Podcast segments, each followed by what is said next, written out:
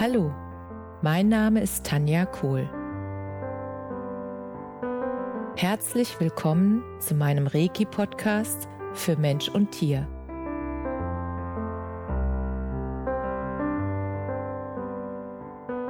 Hier erzähle ich über meine Erfahrungen und Erlebnisse als Reiki-Meisterin. Ich wünsche euch eine schöne Zeit beim Zuhören.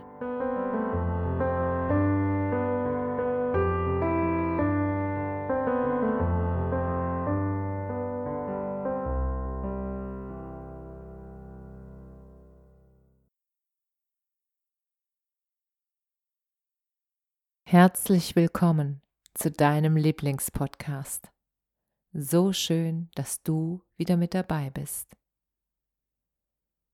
Heute möchte ich dir ein paar Möglichkeiten aufzeigen, wie du deine eigene Energie erhöhen kannst und dir damit selbst helfen kannst, deinen Alltag und alles, was du schaffen möchtest, dass du das auch schaffen kannst. Und die eine Möglichkeit, deine Energie zu erhöhen, ist, dass du dir selbst gut tust. Was meine ich damit? Ich meine damit, dass du immer wieder hinhörst, ob du bestimmte Dinge nur tust für andere, um ihnen einen Gefallen zu tun, um zu gefallen, ob du die Dinge tust, weil du den Eindruck hast, dass es von dir erwartet wird oder dass man das ja tut oder dass du aufgrund verschiedener Rollen, die du im Leben eingenommen hast, wie Mutter zu sein, einfach bestimmte Dinge von dir abverlangst, ohne wirklich zu wissen, ob das genau auch das ist, was es wirklich braucht. Und ohne zu wissen, ob es sinnvoll ist, es so zu machen. Weil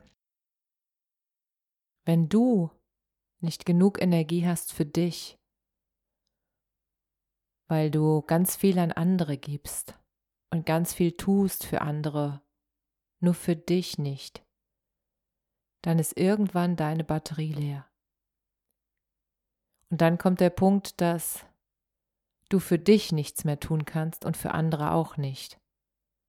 Und dann fällt das Kartenhaus zusammen und deshalb möchte ich dir heute zeigen, wie du vorher etwas für dich tun kannst, damit das eben nicht passiert.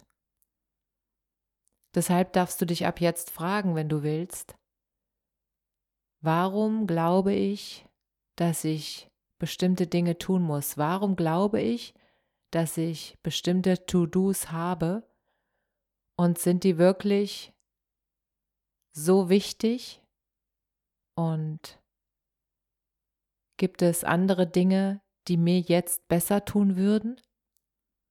Ich hatte früher das Thema mit Pausen. Immer wenn ich eine Pause gemacht habe, habe ich mich faul gefühlt.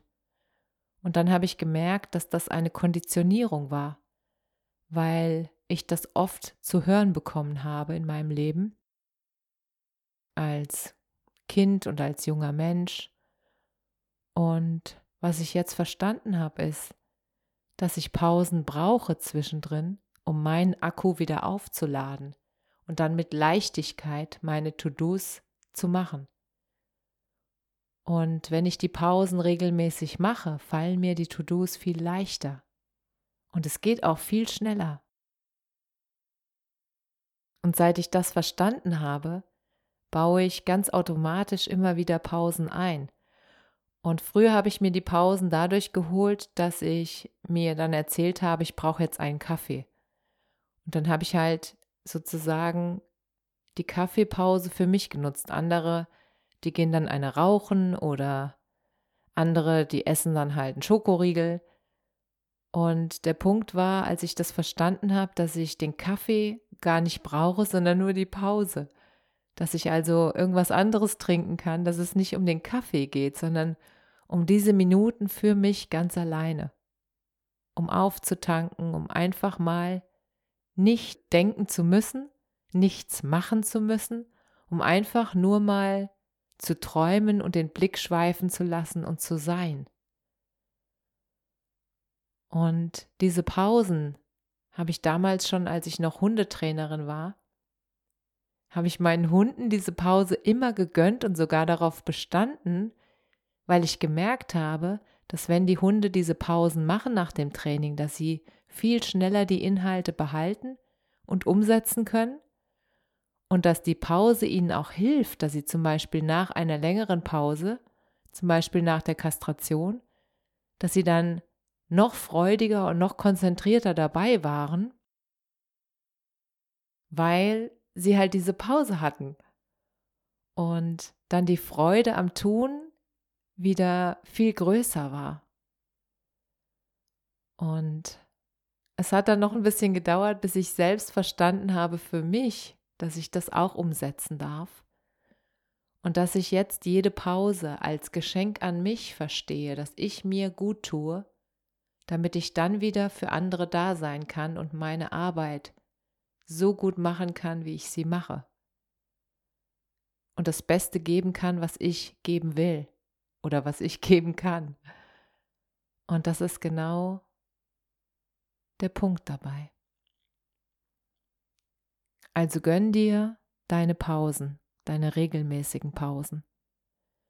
Und das zweite oder der zweite Tipp für mehr Energie ist die Frage, die du dir stellen darfst, wie viel bewegst du dich am Tag? Das heißt, Gehst du spazieren? Steigst du Treppen hinauf? Machst du sozusagen irgendeinen Sport, der dir Spaß macht und dich gleichzeitig in Bewegung bringt? Der Punkt ist mir nämlich auch aufgefallen in meinem Leben. Je fauler, also im Sinne von Nicht-Bewegung, je bequemlicher, ich sag's mal so, ich wurde oder geworden bin, desto mehr war auch mein Denken irgendwie in bequemlichen Bahnen. Und je mehr ich mich dann wieder bewegt habe und je mehr ich rausgegangen bin, desto beweglicher wurde dann auch wieder mein Denken. Und ich fand den Zusammenhang so spannend, weil mir das vorher nie aufgefallen war. Und seitdem bewege ich mich sehr gerne, regelmäßig, jeden Tag. Und allein schon deshalb ist wahrscheinlich ein Hund in mein Leben gekommen, der sehr, sehr viel Bewegung liebt und mit dem ich jeden Tag mindestens drei Stunden laufen darf. Und das ist ein Riesengeschenk. Und natürlich hört sich das wahrscheinlich jetzt für den einen oder anderen nach Stress an, drei Stunden zu laufen. Also nicht am Stück, ne? Anderthalb Stunden morgens und anderthalb Stunden abends. Und es tut mir so gut, mich in der Natur zu bewegen und die Gedanken einfach mal, ja, wie Wolken ziehen zu lassen und mich an der Natur zu erfreuen. Ich liebe das, gerade jetzt im Sommer, wenn die ganzen Sonnenblumen blühen und die Felder so leuchten. Und ich beobachte dann auch die Tierwelt beim Laufen und das ist einfach so ein Kurzurlaub für mich, dass ich danach meine To-Dos auch viel leichter und viel freier erledigen kann. Und dadurch, dass ich mich schon früh morgens, also direkt nach dem Aufstehen, mit meinem Hund bewege, bringe ich sozusagen mein gesamtes System in Bewegung. Und dann habe ich viel mehr Energie für den gesamten Tag. Und das durfte ich auch erst, ja, mir antrainieren, dass das gesund für mich ist. Und du darfst einfach schauen, welcher Bewegungsgrad gesund für dich ist. Und natürlich habe ich auch den inneren Schweinehund. Und wenn es dann mal so richtig schüttet aus Eimern, dann ist der Schweinehund besonders präsent. Und dann gehe ich für meinen Hund nach draußen. Und nach kurzer Zeit merke ich, dass ich es auch für mich mache. Und auch für mich sozusagen das tun darf, dass ich mir das gönne, die Bewegung, weil es mir einfach unglaublich gut tut. Und das erhöht auch meine Energie.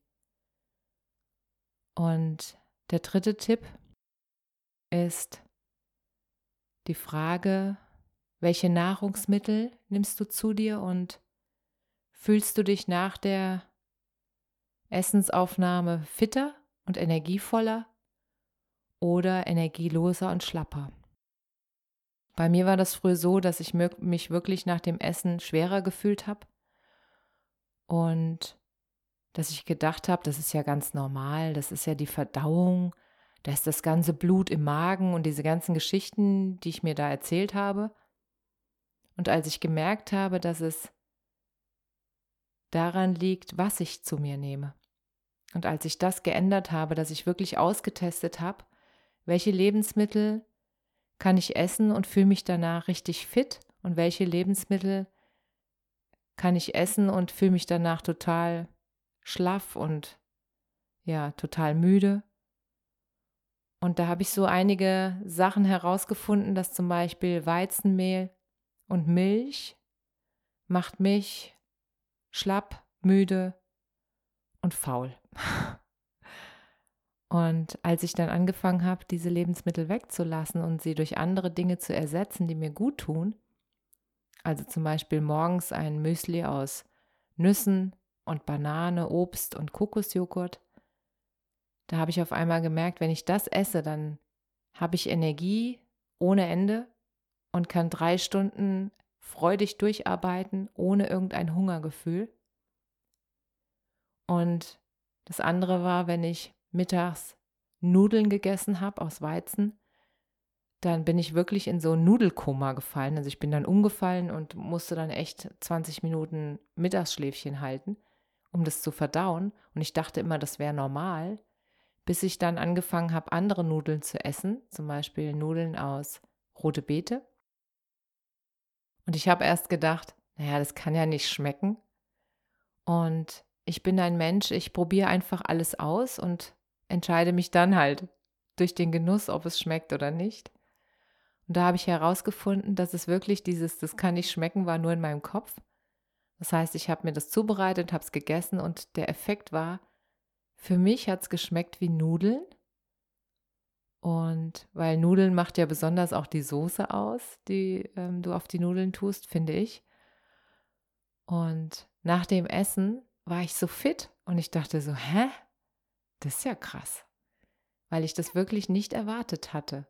Und wenn du das dann mal für dich erlebst, dann triffst du eine neue Entscheidung. Weil voller Energie zu sein fühlt sich schöner an, als so schlapp in den Seilen zu hängen. Und deswegen habe ich mich dann an diese Ernährung gehalten und zwar automatisch. Und natürlich kann ich auch mal eine Ausnahme machen, wenn ich da wirklich Lust drauf habe, dann esse ich das andere trotzdem. Und dann macht mir das auch nichts, weil ich es halt einmal esse im Monat oder so, aber nicht jeden Tag. Und das macht bei mir oder hat bei mir den großen Unterschied gemacht.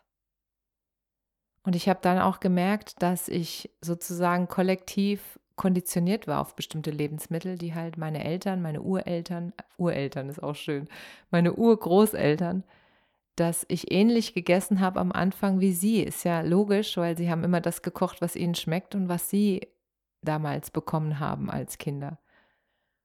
Und diese Entwicklung ist wirklich spannend zu beobachten und dass es so viel mit dem Energielevel von mir macht und deshalb wollte ich das unbedingt mit dir teilen. Und wahrscheinlich weißt du das auch schon, weil das ja sehr bekannt ist mit der Ernährung. Und ich habe zum Beispiel auch gemerkt, noch eins zur Ernährung, dass wenn ich abends Zucker zu mir nehme, dass mein Schlaf dann nicht so gut ist. Und das fand ich auch spannend, weil ich hätte das nie in Zusammenhang gebracht. Von daher achte ich da jetzt auch immer drauf. Und der vierte Tipp, um noch mehr Energie zu bekommen, das merke ich ja immer, wenn ich mir selbst Reiki gebe oder Reiki-Behandlung bei anderen durchführe, dann ist das wie ein Neustart sozusagen für das gesamte System. Zuerst ein Runterfahren in die Entspannung und dann in dieser Entspannung eine Aufladung von Energie. Das ist wie ein Kurzurlaub. Wenn ich mir selbst Reiki gebe, dann fühle ich diese Ruhe in mir wie bei einer Meditation. Und dann komme ich in mir selbst zur Ruhe und schenke mir selbst neue Energie. Und ich merke das auch immer bei meinen Schülern, wenn die die Reiki-Einweihung bekommen. Viele kommen zu mir und sagen, ja, ich habe immer kalte Hände und kalte Füße.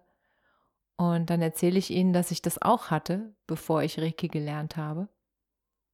Und schon beim ersten Grad, als ich den bekommen habe, hatte ich immer warme Hände und warme Füße, weil ich festgestellt habe, dass das wirklich die Energie ist, der Durchfluss, der dann wieder da ist, der wieder hergestellt ist und dass diese Lebensenergie wieder frei fließt und dass das auch Wärme macht im Körper. Und seitdem habe ich immer warme Hände und warme Füße. Es sei denn, ich stehe im Eiswasser. Also beim Eisbaden, da ist in dem Moment, wo ich drin stehe, merke ich zwar nicht das Eiswasser, weil das ja auch eine bestimmte Atemtechnik ist, dass du oder dass ich dann völlig bei mir bin, und wenn ich dann rauskomme, merke ich schon, dass ich kalte Hände und kalte Füße habe. Das ist nochmal die Ausnahme. Und diese Möglichkeiten, die hast du auch. Die Möglichkeiten, dass du dir selbst Energie gibst, beziehungsweise dafür sorgst, dass du Dinge tust, die dir Energie geben.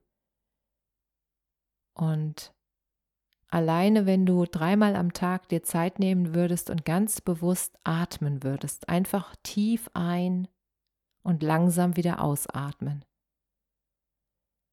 Dieses bewusste Atem oder Atmen, allein das wird dir so viel Energie geben, weil im Laufe des Tages, wenn wir so mit unseren To-Dos und mit allem, was wir so an wichtigen Dingen zu tun haben, werden wir tatsächlich selbst vom Atmen abgelenkt und die meisten atmen dann nur relativ flach. Und ich habe das erst gemerkt, als ich meine Yoga-Ausbildung gemacht habe, wie oft ich wirklich nur die oberen, den oberen Teil meiner Lunge gefühlt genutzt habe. Und durch das regelmäßige Praktizieren von Yoga habe ich halt die Atmung auch dann wieder vertieft und merke trotzdem, wenn ich mich bewusst aufs Atmen konzentriere, dass ich dann noch tiefer atme und dass mich das auch sehr, sehr gut in meine Mitte bringt. Und ich würde mich freuen für dich, wenn du ein oder zwei dieser Dinge einfach mal für dich ausprobierst und dann schaust, was macht es mit deinem Energielevel? Weil es ist einfach so viel leichter, das ganze Leben und alle Herausforderungen, die dir im Leben begegnen, wenn du so viel Energie hast, wenn du mehr Energie hast. Und dann hast du nämlich auch noch Energie nicht nur für deine To-Dos, sondern auch für deine Familie, dann hast du noch Energie für deine Kinder, dann hast du Energie für deine Hobbys, dann hast du Energie für Dinge, die dir Spaß machen und außerhalb deiner To-Dos liegen. Und das ist einfach wunder, wunderschön und führt dazu, dass du immer mehr Energie bekommst. Und das wünsche ich dir von ganzem Herzen. Und ich freue mich, wenn du deine Erfahrungen mit mir teilst. Schreib mir gerne eine E-Mail an kohl.tanja.me.com. Und dann wünsche ich dir jetzt eine energievolle Woche. Alles, alles Liebe. Namaste.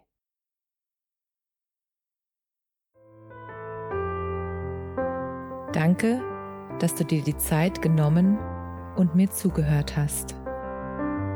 Mehr Informationen findest du auf meiner Homepage unter www.energie-zentrum-kohl.de.